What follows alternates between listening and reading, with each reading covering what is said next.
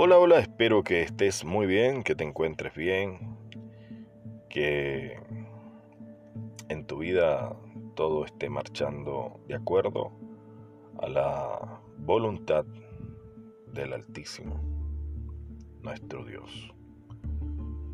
Esta reflexión que te traigo hoy, si bien es cierto, no es de mi autoría, pero encuadra perfectamente en lo que pienso y creo. Y quise traértelo hoy para tu crecimiento espiritual. A medida de que vamos avanzando en conocimiento, vamos avanzando en nuestro crecimiento espiritual. Porque nuestra fe se va fortaleciendo de la palabra de verdad. Y el tema de hoy eh, lo encabeza el capítulo 8, verso 31 del libro de Juan. Y dijo entonces Yahshua a los judíos que habían creído en él, si ustedes permanecen en mi palabra, serán verdaderamente mis discípulos. El conocer su palabra significa entender el Antiguo Testamento, porque sus palabras iban dirigidas hacia lo que se conocía en sus tiempos, ya que lo que conocemos hoy como Nuevo Testamento todavía no había sido escrito, y por lo tanto, nuestro Señor hacía referencia sobre todo a los primeros cinco libros de lo que conocemos hoy como la Biblia. Estos cinco libros eran los libros que el profeta Moisés había escrito por mandato e inspiración de Dios. Lo conocemos hoy como el Pentateuco, donde se encuentran primeramente el libro de Génesis, luego Éxodo, luego Levítico, Números y Deuteronomio donde hallamos todo el plan de la redención, desde la misma creación y entrada del pecado. Y nuestro Señor, Yahshua, no vino a abolir nada, sino a confirmar la ley y a los profetas, la Torá y los profetas. La Torá en su traducción en hebreo significa instrucciones. Eso es lo que significa la palabra Torah. No penséis que he venido a abrogar la Torah o los profetas. No he venido a abrogar, sino a cumplir. Esto lo encontramos en Mateo capítulo 5, verso 17. Él vino a magnificar la ley, a engrandecerla vino a revelar con ella el carácter de su Padre Celestial, que había sido mancillado por las tradiciones impuestas por la secta de los fariseos. Y en esa ley y los profetas están las fiestas solemnes de Yahweh, de nuestro Dios, a quien conocemos como Jehová, traducido que son sus tiempos y que, junto con la correcta alimentación, como mínimo, seguir los pasados que hallamos en Levítico 11.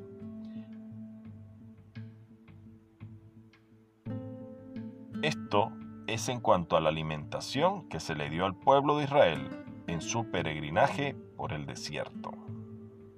Maná pan del cielo, totalmente vegetariano, en lugar de carne, y la enseñanza correcta del santuario componen, diríamos entonces, la ley y los profetas. Y cuando entiendo todo esto, comienzo a entender sus palabras cuando dijo, si ustedes permanecen en mi palabra, serán verdaderamente mis discípulos. Juan capítulos 8, 31. Su palabra entra todo lo que se le dio a Israel en el Sinaí, porque su carácter no ha cambiado, no muda. Su ley no ha cambiado, sus instrucciones son las mismas de ayer y hoy, para el pueblo de ayer y para el pueblo de hoy. ¿Qué pueblo? El pueblo de Dios tiene un solo pueblo. Quien ha cambiado hemos sido nosotros, que nos han enseñado tan mal y no hemos dedicado tiempo a la oración y al estudio de esa misma palabra, que nos tiene que llevar a ser sus discípulos, que en lugar de estudiarla, en términos generales, se ha estado aprendiendo y enseñando teorías humanas, en lugar de la verdad porque de haber hecho, como Él nos dijo, escudriñad las escrituras, en Juan capítulo 5, versos versículo 39, nuestra vida espiritual habría sido muy diferente en todos los sentidos a la actual. Pretendemos ser sus discípulos, presumimos de serlo Diría yo cuando decimos que somos y realmente conocemos la palabra para que al permanecer en ella seamos sus discípulos. ¿Vivimos de la palabra para ser sus discípulos o de las enseñanzas de otros que solo andan revoloteando entre el pueblo que no despierta por culpa de esas personas que dicen ser pastores, ministros, evangelistas? que no conocen la palabra y por lo tanto no pueden permanecer en lo que no conocen? Y si usted que la conoce, entonces, ¿por qué presenta un nuevo evangelio diferente al que hallamos en la escritura? Si es diferente, el apóstol Pablo o Saúl dijo que eran anatemas en Gálatas capítulo 1, verso 8. Mas si aún nosotros o un ángel del cielo les anunciare otro evangelio diferente al que les hemos anunciado, sea anatema. Y no lo están haciendo. No son anatemas. Desprecian la ley, desprecian el día de reposo, el Shabbat, unos por no guardarlo y otros porque no entienden la santidad de este mismo día que dice, acuérdate del día de Shabbat, de reposo, sábado para santificarlo y apartarlo. Éxodo 20, verso 8 al 11. Y tanto unos como otros desprecian las solemnidades que el cuerno pequeño pensaría en cambiar, como ya lo estuvimos analizando en el libro de Daniel, capítulo 7, versículo 25. Haciendo referencia a la obra que el cuerno pequeño habría cambiado con relación a la ley y a las fiestas.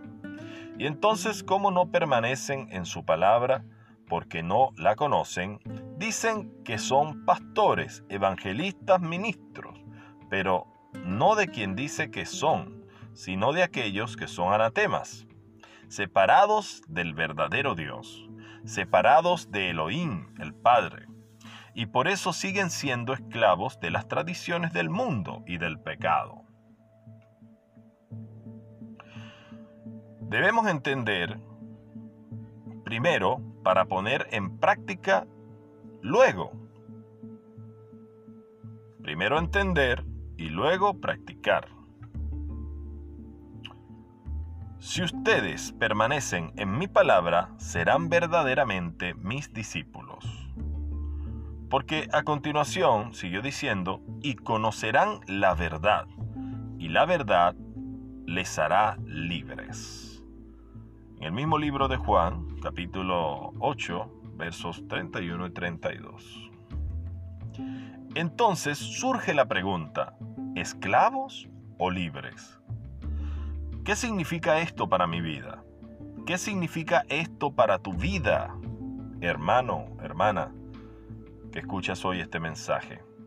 ¿Soy esclavo todavía de algo o realmente libre? Para ser libre debo conocer en primer lugar la palabra del Altísimo y entonces permanecer en ella. Si ustedes permanecen en mi palabra, serán verdaderamente mis discípulos. Si no la conozco, no puedo permanecer en ella, y por tanto no puedo ser su discípulo porque no la conozco. Y si no la conozco, no puedo ser libre porque sigo siendo un esclavo del pecado y del mundo, que tanto antes me gustaba. Sería bueno, mi amado hermano, amada hermana, que pudiéramos tener un alto en nuestro caminar, hacer un paréntesis en nuestra vida y disponer de unos minutos para hacer una reflexión que puede cambiar el destino de nuestras vidas. Debemos tomar una hoja y anotar en ella todas aquellas cosas que antes cuando decía que estaba en el mundo tanto nos gustaban e ir apuntando todas ellas, las que vayan viniendo a nuestra mente. Y una vez terminado la lista, hacer un repaso para ver cuántas de esas cosas que antes tanto me gustaban siguen esclavizando mi vida. Porque la palabra nos dice, si ustedes permanecen en mi palabra, serán verdaderamente mis discípulos y conocerán la verdad. Y la verdad les hará libres. Juan 8, 31 y 32. ¿Somos esclavos o somos libres? Seguimos acariciando algo que sabemos que es pecado y por lo tanto seguimos siendo esclavos cuando Yahshua o Jesucristo como tú lo conoces desea que por medio del conocimiento de su palabra permanezcamos en ella y entonces al conocer la verdad dejemos de ser esclavos para ser enteramente libres.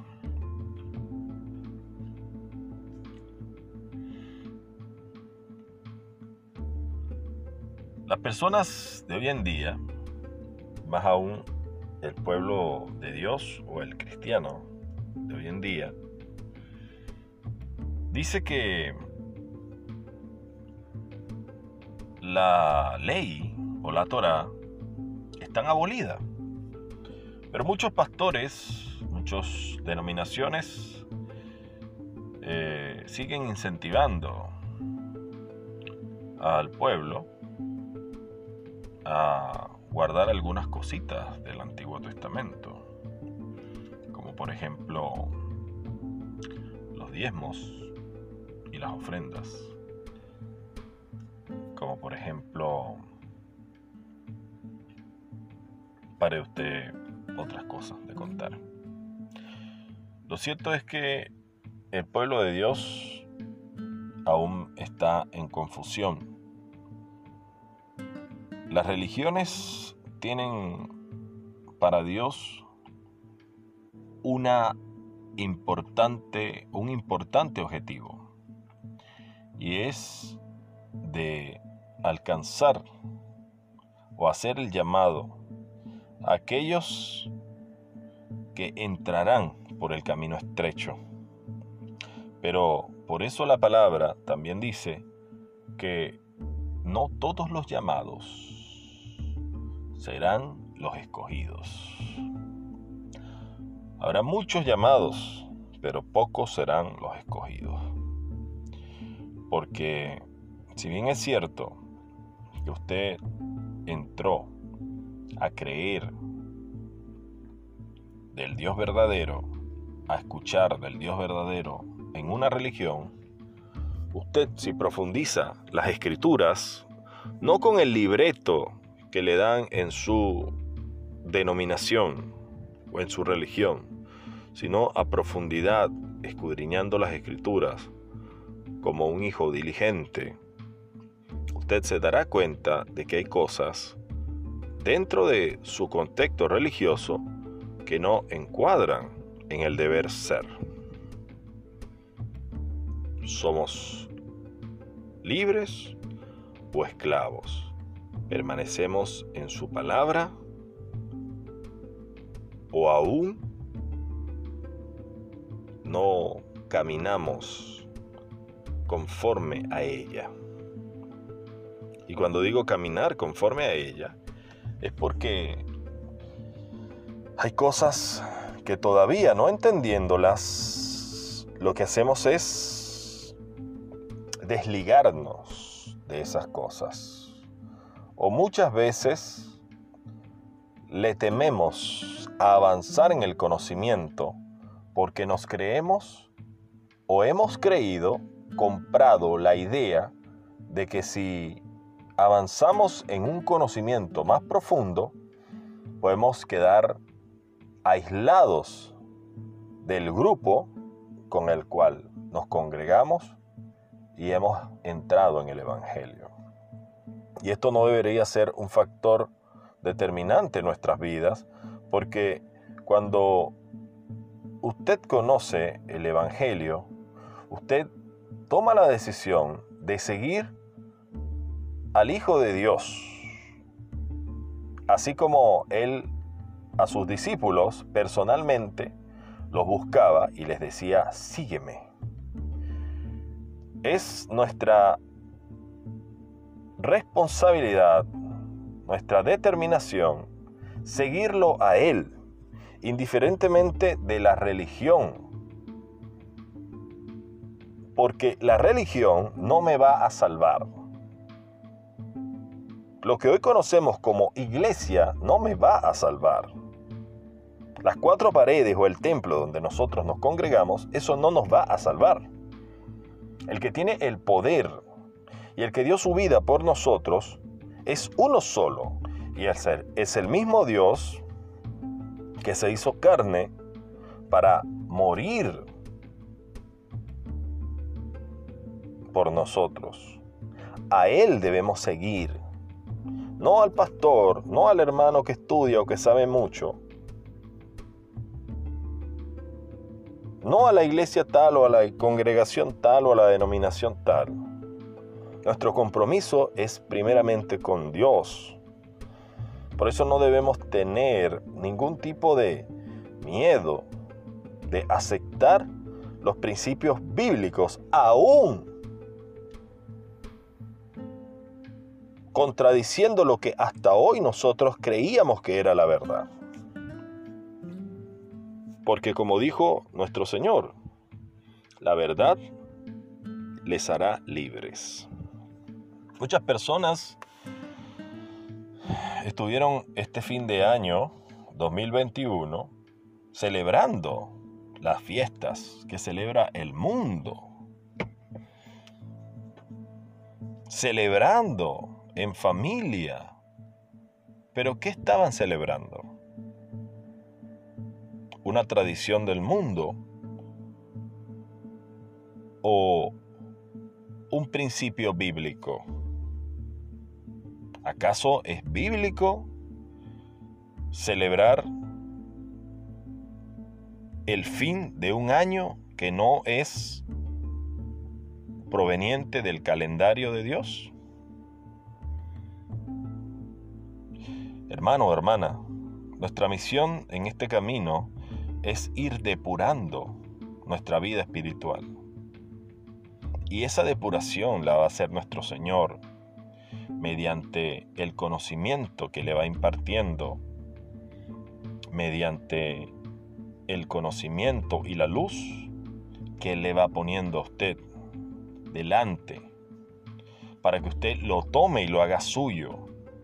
Pero muchos aún sabiendo estas cosas, sabiendo que vivimos bajo un calendario que no es el calendario de Dios, como lo dijo el profeta Daniel en el capítulo 7, intentarán cambiar los tiempos y las instrucciones de Dios y la ley, que de hecho lo hicieron.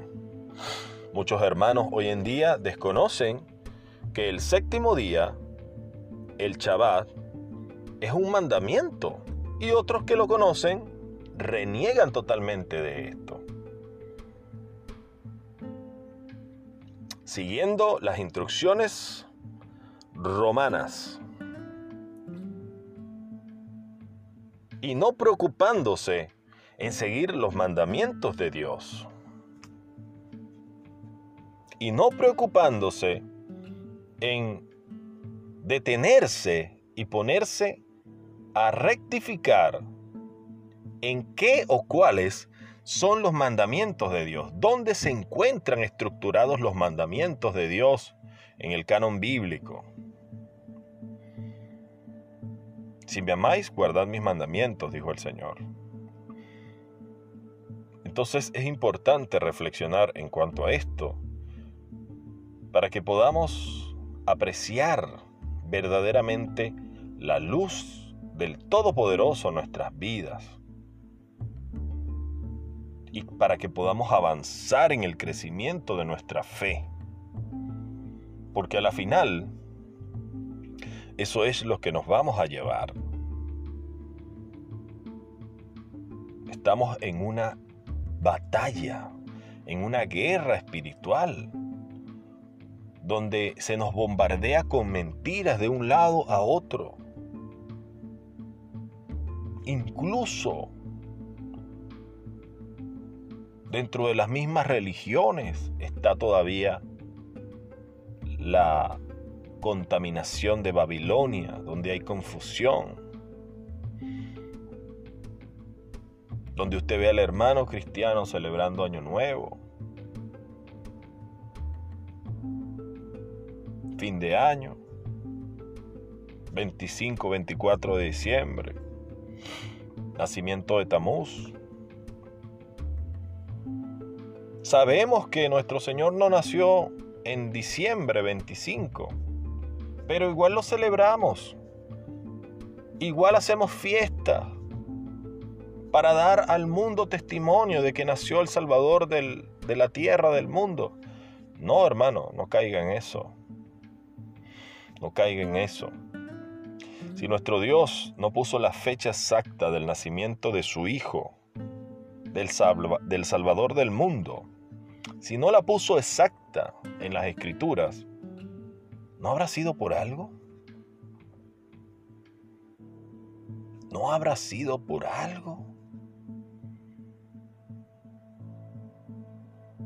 Entonces así poco a poco hemos caído en las mentiras. Y nos cuesta un mundo desligarnos de esas falsas festividades.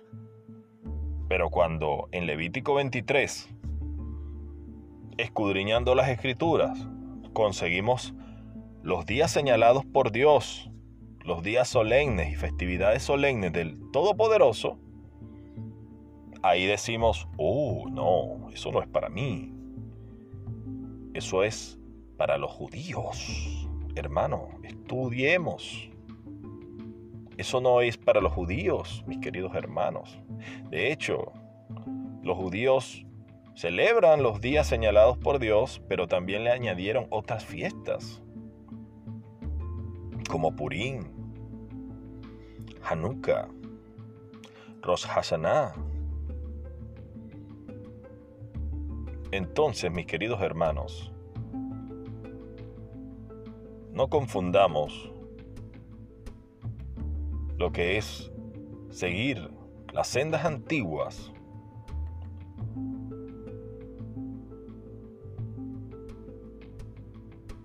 con el movimiento judaizante, porque no tiene nada que ver. El movimiento judaizante es algo que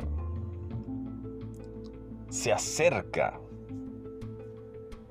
a su fe para enseñarle cosas del judaísmo, para enseñarle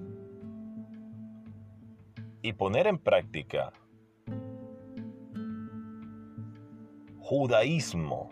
Y el judaísmo es otra religión que tampoco lo han hecho muy bien, que digamos, porque le han añadido y le han quitado. ¿Y qué dice nuestro Señor? Maldito el que le añada o le quite al libro de la ley. Nosotros no podemos añadir ni quitarle a la palabra de Dios. No tenemos ese poder, no tenemos esa facultad. El único que lo puede hacer es Dios y tampoco lo hace, porque su palabra permanece a través del tiempo, es perdurable, es eterna.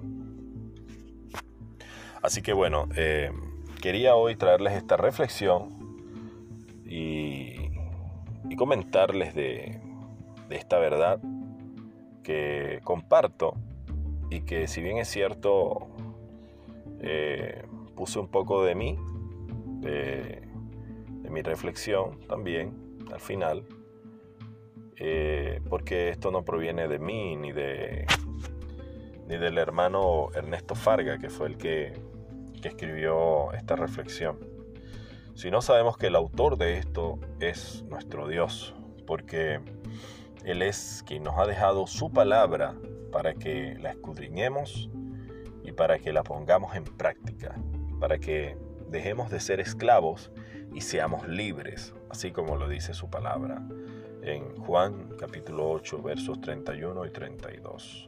Si vosotros permaneceréis en mi palabra, seréis verdaderamente mis discípulos, y si conoceréis la verdad, la verdad os hará libres.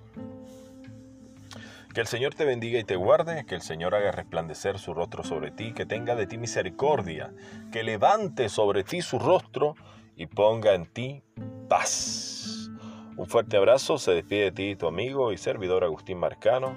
Hasta una próxima edición.